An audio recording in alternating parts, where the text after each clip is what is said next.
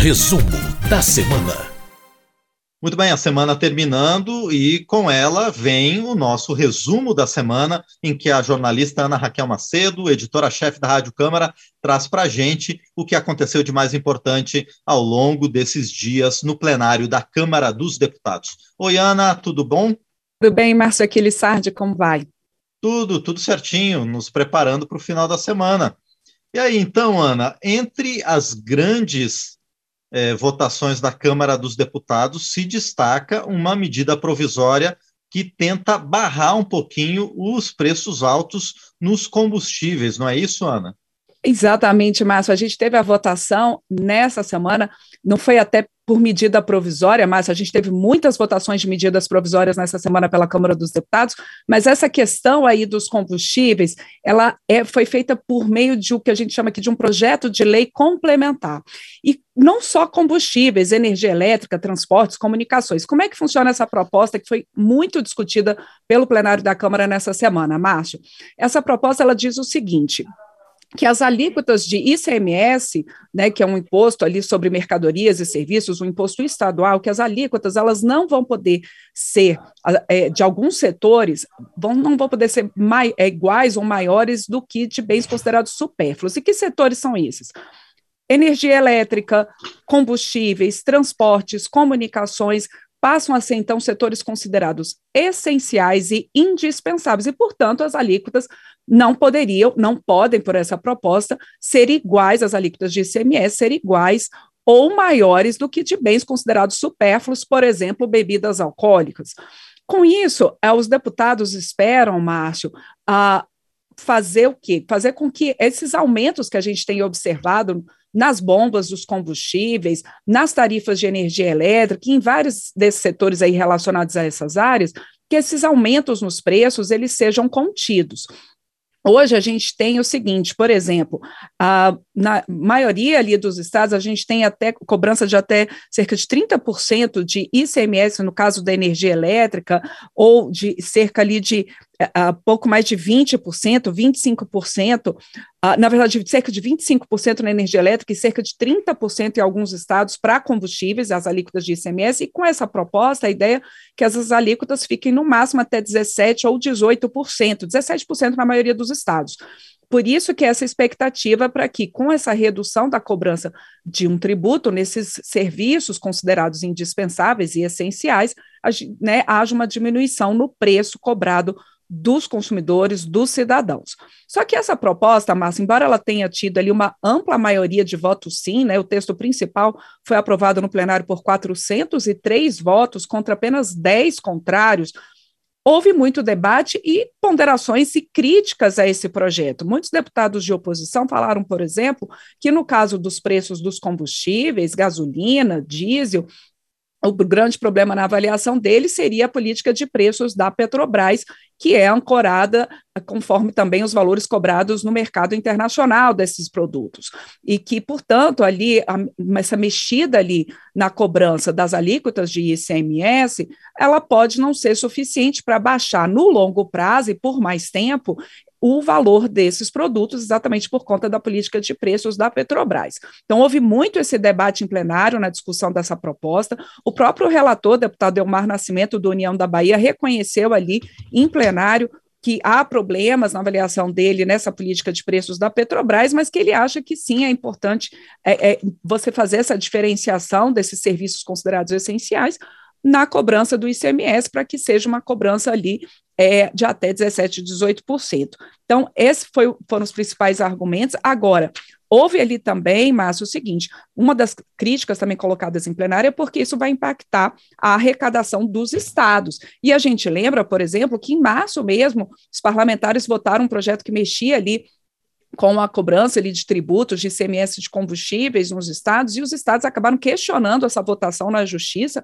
Então, é um tema muito sensível para os estados, e deputados colocaram isso, e aí o relator Elmar Nascimento, para vencer ali resistências, deixou no texto algumas compensações para os estados. Quer dizer, eh, na comparação desse ano com o ano passado, se os estados perderem com essa mudança ali né, do ICMS para esses bens considerados essenciais, perderem ali mais de 5%, eles vão ser é, é, compensados da seguinte maneira: as dívidas que eles têm eventualmente tenham ali, os que tenham com o governo federal, eles vão poder, é, vão poder ter desconto no pagamento dessas dívidas por conta dessa mudança no ICMS. E no caso de estados que já estejam em regime de recuperação fiscal com a União, a, essa compensação passa a ser integral, né? Nesse ano, comparado ao ano passado, essa compensação ela passa a ser integral no caso, então, dessa mudança. De toda forma, essa é uma discussão sensível, os deputados, é, essas não são as únicas é, é medidas que os deputados estão estudando, Márcio, para poder fazer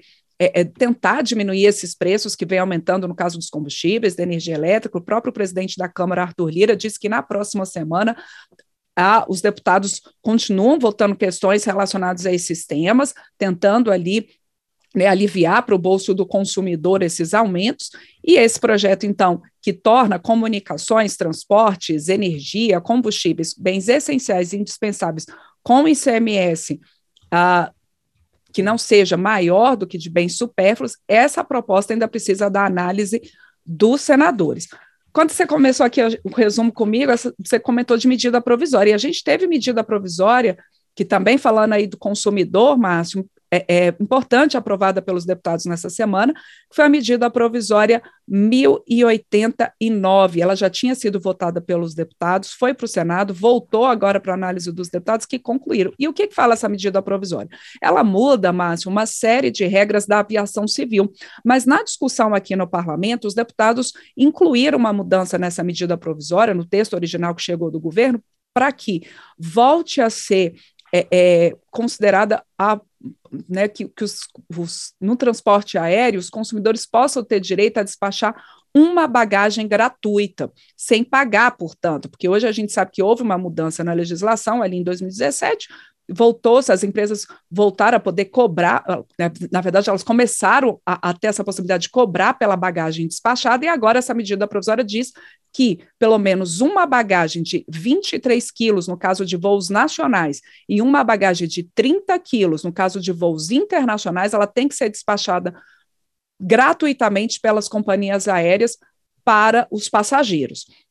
Essa medida provisória 1089, como eu disse, ela muda uma série de outras regras na aviação civil, por isso continuou acontecendo no plenário uma discussão também com algumas críticas a pontos dessa MP, no sentido não dessa questão do, do despacho da bagagem, mas, mas uh, na questão, uh, por exemplo, que ela é, no sentido de desburocratizar esse setor, eh, por exemplo, diz que as empresas aéreas elas vão poder operar linhas aéreas ali apenas com registro na ANAC, né, porque se passa o seu serviço é um serviço que é, deixa de ser considerado um serviço público, portanto, que não necessita de concessão, autorização, né, e aí as empresas tendo o, capacidade no aeroporto, elas podem operar linhas aéreas apenas fazendo registro na ANAC. Também houve uma modificação nessa medida provisória, é, durante essa discussão no Congresso, Câmara e Senado, de que também companhias aéreas internacionais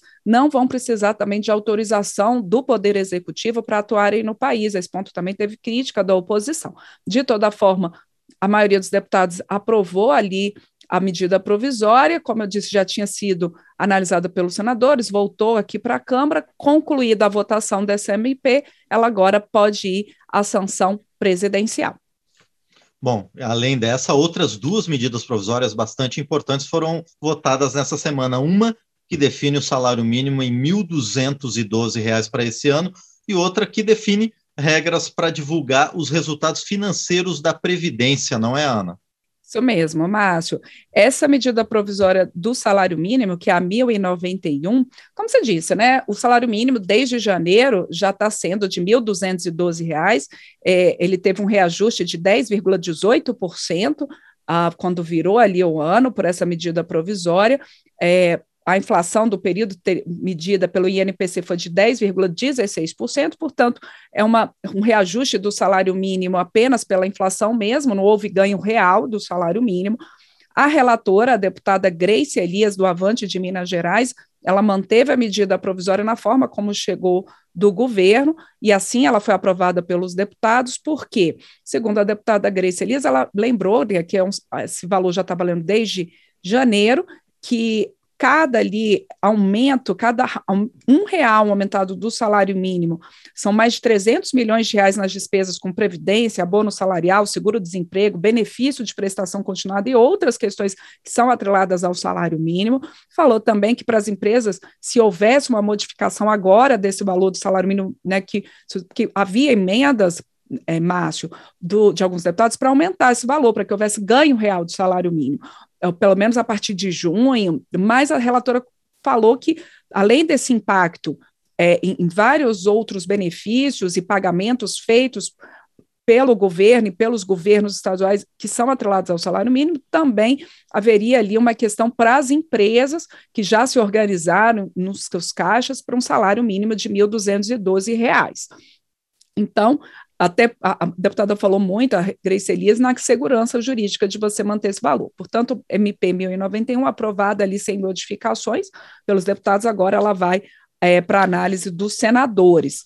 E também foi aprovada, como você disse, essa medida outra medida provisória, a 1093, que ela faz, Márcio, uma espécie ali de balanço contábil, equilíbrio fiscal é, na compensação a, ali nos valores de compensação que o governo federal faz no fundo é, de previdência. O que, que acontece? É, os deputados, e isso o governo também sancionou, eles prorrogaram a é, desoneração da folha de pagamento de 17 setores da economia, setores que empregam muita mão de obra. Então, você tem ali uma desoneração da folha para reduzir o pagamento ali de alguns tributos para essas empresas, e com isso, você, a expectativa, né, é que você tenha manutenção de empregos nesses setores, por exemplo, de transporte e outros que em, em indústria, a construção civil, são 17 setores. O que acontece é que essa desoneração da folha de pagamento, essa prorrogação da folha, ela não estava prevista no orçamento deste ano. Então, o governo precisou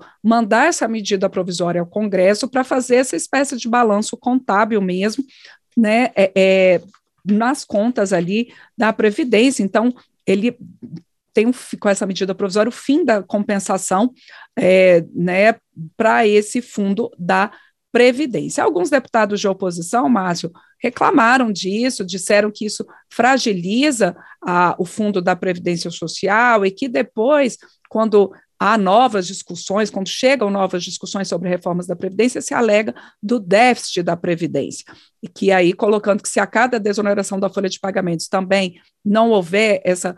É, é, é quer dizer, houver essa falta de compensação ali no fundo da Previdência pelo governo, isso pode gerar um problema para as contas. Mas o governo alegou que essa compensação pelas desonerações, elas hoje são um pouco mais de 9 bilhões de reais por ano, e que com isso, assim, era importante mesmo fazer esse ajuste ali no orçamento para esse fundo da Previdência. Essa medida provisória, ela também ainda vai para o Senado. Bom, e também teve a votação de um projeto de decreto legislativo que aprovou, né, por parte da Câmara, a redução de consumo de gás que provoca o aquecimento global. Por que, que a Câmara se envolveu nesse assunto, Ana? Então, mas o que, que acontece? Todo é, é, acordo internacional, todo tratado, é, o governo assina, mas ele precisa é, depois ser ratificado e tem que ser votado pelo Congresso para ser incorporado né, ao ordenamento jurídico brasileiro. E essa esse acordo, o que, que acontece? Ele chama emenda de Kigali ao Protocolo de Montreal. O Protocolo de Montreal, lá da década de 80, ele é um acordo já vigente e que diz o seguinte, que você, os estados, os países, eles tinham que reduzir o uso de gases que causassem a, o, o furo, né, ali que causasse um aumento da abertura ali da camada de ozônio, um problema sério e que muitos desses fluidos e gases são usados, por exemplo, em geladeiras, ar condicionado. Então, e, e, alguns aerossóis. Então, você tinha substituição dos CFCs, HCFCs, por um outro gás, que é o HFC. O que, que aconteceu? O que, que foi o problema, Márcio? ok, não afetou ali, começou a diminuir a, o impacto sobre a camada de ozônio. Mas com o tempo verificou-se que esse gás que substituiu esses outros, que geravam problema na camada de ozônio, o HFC, ele é muito, muito prejudicial para a questão da, do aquecimento global. Ele causa um aquecimento no planeta muito superior, por exemplo, ao gás carbônico, que é liberado em queimas. Então, os estados, os países entraram, é, é, é, assinaram esse acordo que é a emenda de Kigali, para quê? Para que os países gradualmente deixem de utilizar esse gás, o HFC, até é, é, durante alguns anos e substitua esses gases por outros que não sejam prejudiciais também a, a não só a questão da camada de ozônio, mas agora especificamente a questão do aquecimento global. Então, é uma redução gradual. É importante que o Brasil ratifique essa emenda de Kigali para que, inclusive, é, possa continuar importando HFC num período e possa fazer essa substituição desse gás, que já há alternativas para fazer a substituição desse gás, o HFC, é, e que é um gás, como eu disse, que afeta ali o aquecimento global e que é muito importante para o funcionamento de ar-condicionado, geladeiras, enfim. Então, é uma emenda, essa emenda de Kigali, ela é importante, e com isso, ou os deputados aprovaram, né, para que seja mais um passo dado na confirmação, na ratificação desse acordo pelo Brasil. Agora também a emenda de Kigali, ela tem que ser analisada pelos senadores. Os deputados também votaram, e aí brevemente, Márcio, aqui acho que vale a pena a gente citar, eles também votaram. É, nessa semana, o, um projeto de lei que é, um projeto de lei que coloca aqui um viaduto em, no Espírito Santo com o nome de Manuel de Passos Barros, um engenheiro, e aí esse viaduto é, o viaduto Engenheiro Manuel dos Passos Barros. Ele é um viaduto localizado no município de Cariacica, no Espírito Santo. E também a Câmara, é, essa questão aí do projeto do viaduto Manuel dos Passos Barros ainda vai para o Senado. E a Câmara, ela votou aí uma proposta agora interna para a criação de uma premiação aqui na casa que reconheça o trabalho dos conselhos tutelares.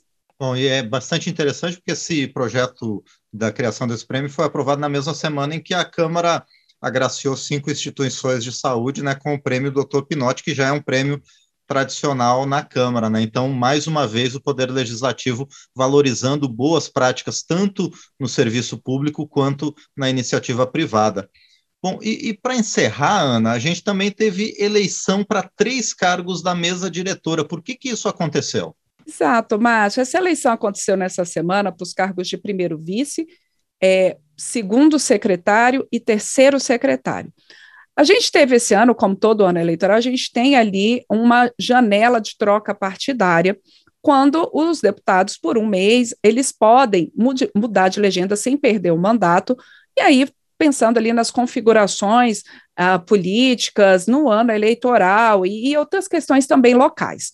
E os, os titulares anteriores da, desses cargos, da mesa diretora da Câmara, mudaram de partido. A gente tinha a primeira vice sendo ocupada pelo deputado Marcelo Ramos, que era do PL e foi para o PSD do Amazonas. A gente tinha a segunda secretaria ocupada pela deputada Marília Arraes, que era do PT e foi para o Solidariedade de Pernambuco, e a terceira secretaria ocupada pela deputada Rose Modesto, que era a, a deputada Rose Modesto, que era do PSDB, e foi para a União de Mato Grosso do Sul. A mesa diretora da casa é como se fosse uma comissão, e para ocupar os cargos, esses cargos são distribuídos entre os partidos, Márcio, numa distribuição por acordo e também pela proporcionalidade partidária. Como esses deputados trocaram de partido, o cargo pertencia ao partido pelo regimento interno da Câmara.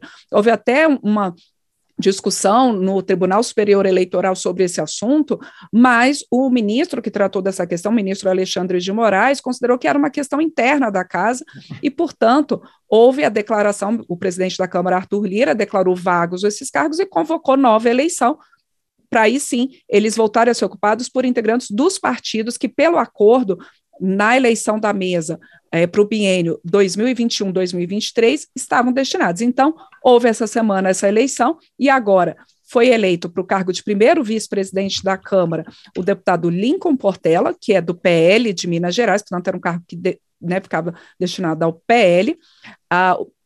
Para segunda secretaria foi eleito o deputado Odair Cunha, do PT de Minas Gerais, portanto, era um cargo distribuído ao PT, e para a terceira secretaria, a deputada Giovânia de Sá, do PSDB de Santa Catarina, também, como eu disse, era um cargo destinado ao PSDB. O que, que esses cargos fazem, Márcio? Brevemente aqui para quem acompanha a gente nesse resumo da semana.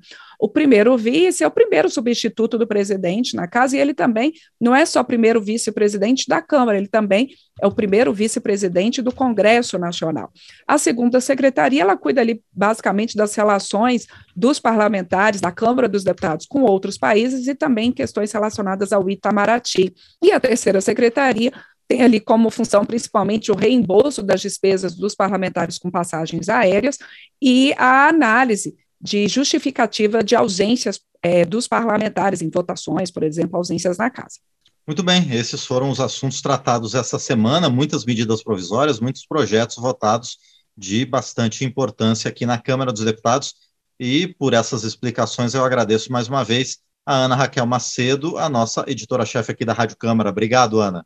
Obrigada, Márcio Aquiles Sardi. Obrigada também para quem acompanha a gente aqui pela Rádio Câmara, depois uh, também pelo YouTube ou é, pelos nossos podcasts e quem também transmite o resumo é, nas nossa, na nossa rede legislativa de rádio e também pelas nossas rádios parceiras, como a Rádio Advento FM de Londrina, no Paraná.